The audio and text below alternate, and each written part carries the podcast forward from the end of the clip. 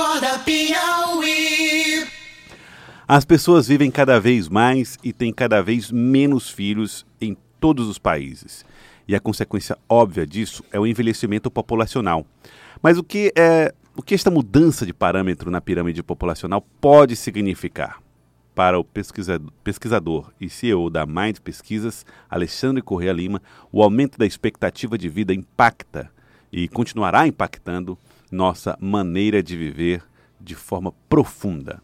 Estamos com Alexandre Correia Lima por telefone, ele que é professor da FGV e especialista em administração de marketing, autor do livro Pesquisas de Opinião Pública, lançado em 2017, e deve lançar o seu segundo livro, inclusive, sobre a revolução da longevidade em 2019. Doutor Alexandre Correia Lima, estamos tendo que mudar o nosso jeito de pensar e viver em função desse novo, dessas constatações?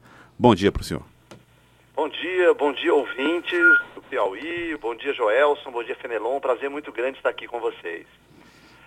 Bom, o mundo está mudando e está mudando muito aceleradamente, né? E uma das mudanças que a gente vem observando é justamente uma mudança no perfil das pessoas, né?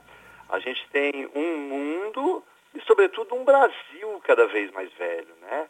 Isso acontece basicamente porque a gente está alargando nossos horizontes de vida, a gente está conseguindo viver cada vez mais, e não apenas isso. De outro lado, a gente tem famílias que são cada vez menores, né? Os casais decidem ter poucos filhos, um filho, dois filhos, e muitas vezes decidem não ter filhos. Então a gente tem, por um lado, uma menor reposição de crianças e jovens, e por outro lado, as pessoas vivendo 70, 80, 90. Mas o que eu digo sempre é que não se trata apenas de mais anos de vida, mas sobretudo de mais vida nos anos. Porque as pessoas estão vivendo mais e estão vivendo bem, com saúde, com disposição, estão empreendendo, abrindo novos negócios, se apaixonando de novo, entrando na faculdade. Então eu digo que não é apenas uma mudança demográfica, é uma mudança cultural também.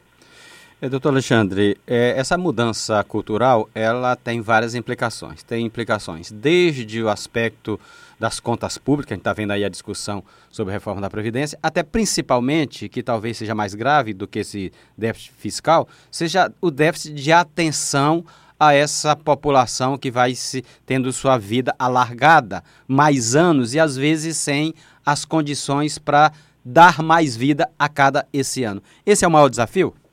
É o maior desafio, sim. Uh, infelizmente, o Brasil tem um histórico de déficit, não apenas orçamentário, mas de déficit de inteligência, de planejamento.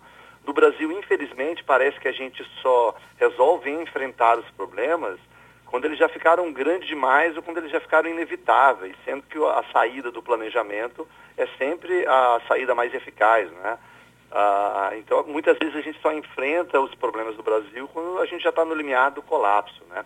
E essa questão do envelhecimento populacional é uma questão que demanda muito do poder público, eu diria que da sociedade inteira, né? Uhum. Mas demanda muito do poder público de atenção, de planejamento. Será que as cidades estão prontas para a demografia do futuro? As, as habitações estão prontas para a demografia do futuro? O mercado de trabalho está pronto para a demografia do futuro? Eu, eu, eu pergunto, estão? Não, não estão não, de maneira nenhuma. Tanto que às vezes eu me sinto, eu fundei um portal que chama Revolução Prateada, porque como eu tenho uma empresa de pesquisas, eu estudo demografia, eu falei, meu Deus, a população está envelhecendo e ninguém fala sobre isso, né? Eu falei, ah, vou começar a falar sobre isso para ver se as pessoas acordam para o que está acontecendo, né?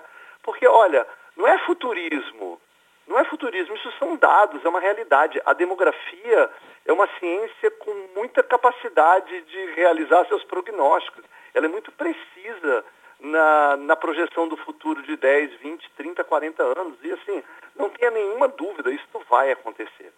Tem uma estatística que a gente compilou uh, da Revolução Prateada, que se você me permitir eu vou citar aqui, que é o que vai acontecer em cada faixa etária ao longo de um período de 50 anos. Posso falar rapidinho? Claro, pode sim. Esse período é de 2000 a 2050. Ou seja, nessa estradinha de 50 anos, a gente já fez quase metade dela, né? A gente está a caminho de 2020, não é isso? Então, de 2000 a 2050, as crianças e adolescentes, ou seja, de 0 a 9, de 10 a 19, eles vão reduzir 33%. Ou seja, onde a gente tinha três crianças ou adolescentes no ano 2000, a gente terá só duas. Um terço das crianças e adolescentes desaparecerão, ou seja, o Brasil já não será um país mais tão jovem. Agora, olha que impressionante. A população de 50 ou mais vai crescer 246%. A população de 60 ou mais vai crescer 426%. E as pessoas de 90 ou mais vão crescer 3.400%. O que significa que onde a gente tinha um velhinho de 90 anos em, no ano 2000, a gente vai ter 34 no ano 2050. Isso não é pouca coisa. É. Outros países enfrentam ou enfrentaram um processo de envelhecimento. A diferença do Brasil é que isso está sendo muito rápido. O caminho que a França fez uh, para cruzar esse caminho de envelhecimento populacional em 115 anos, o Brasil fará em 19. Né? Porque aqui as taxas de. Lá as taxas de natalidade, de fertilidade foram caindo muito lentamente ao longo de um século. O Brasil foi muito abrupto. Né? A gente ainda lembra falando que no Brasil as mulheres têm muitos filhos, algumas ainda têm, mas a, a, nossa taxa média hoje do país é parecida com a do Canadá e dos Estados Unidos. Né? E obviamente que, infelizmente, a gente não está preparado para isso.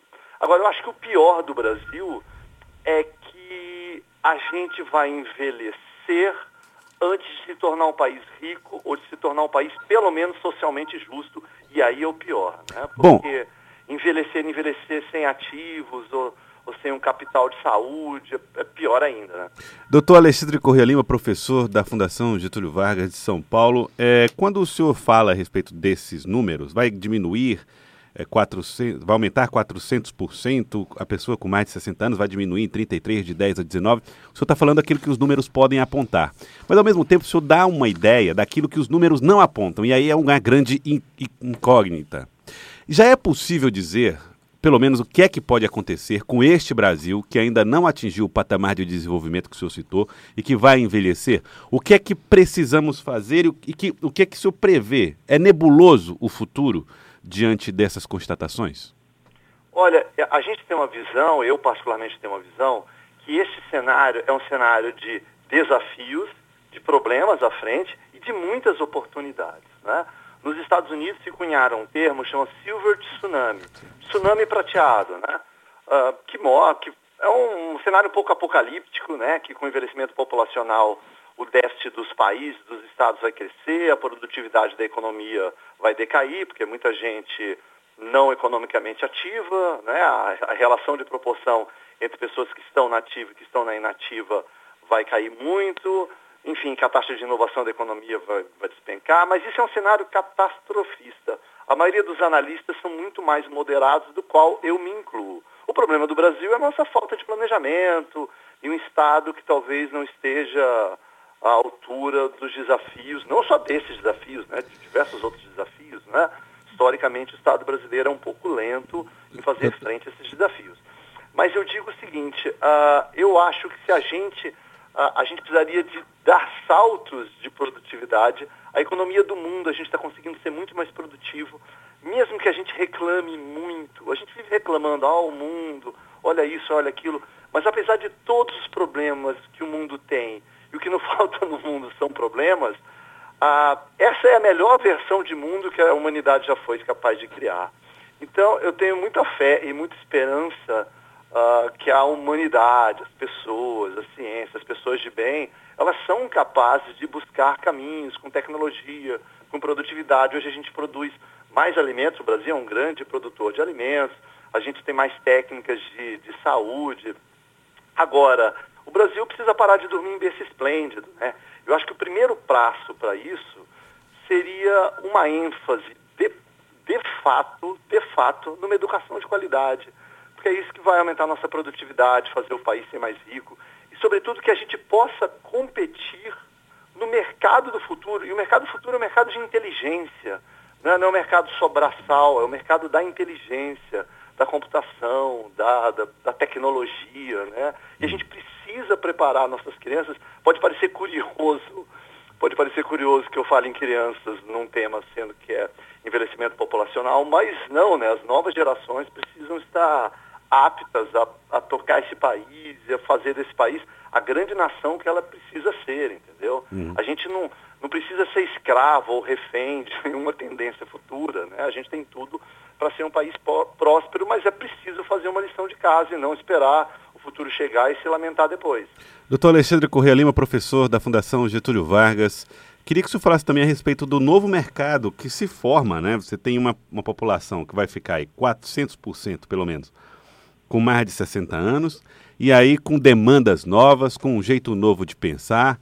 Uh, acabou aquela ideia de que com 60 anos agora é cadeira de balanço e cestinha de crochê. Uh, esse, novo, esse novo jeito de, entre aspas, ser idoso é, já alertou o mercado para um novo tipo de consumidor, por exemplo?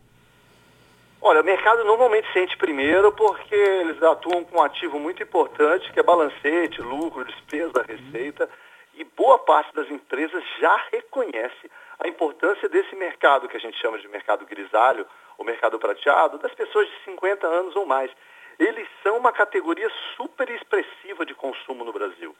As pessoas são muito preconceituosas, às vezes, imaginam pessoas mais maduras e acham que é consumo de remédio, consumo de plano de saúde, e não é isso. Eles são alguns dos melhores clientes do segmento financeiro, tem 50 ou mais, que compram os carros mais caros, são 50 ou mais, que mais viajam dentro do Brasil e exterior, é gente de 50 ou mais, que compram imóveis, é gente de 50 ou mais.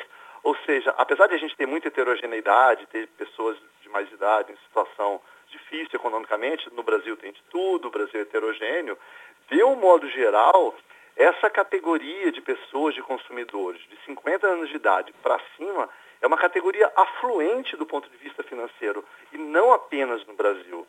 Tem um estudo que foi feito em 2017 ah, que estimou que o potencial de consumo dos brasileiros com 50 anos de idade ou mais é de 1,6 trilhão de reais por ano. Olha que loucura! É 1 trilhão e 600 bilhões de reais. Eles consomem e consomem muito. E vou falar mais.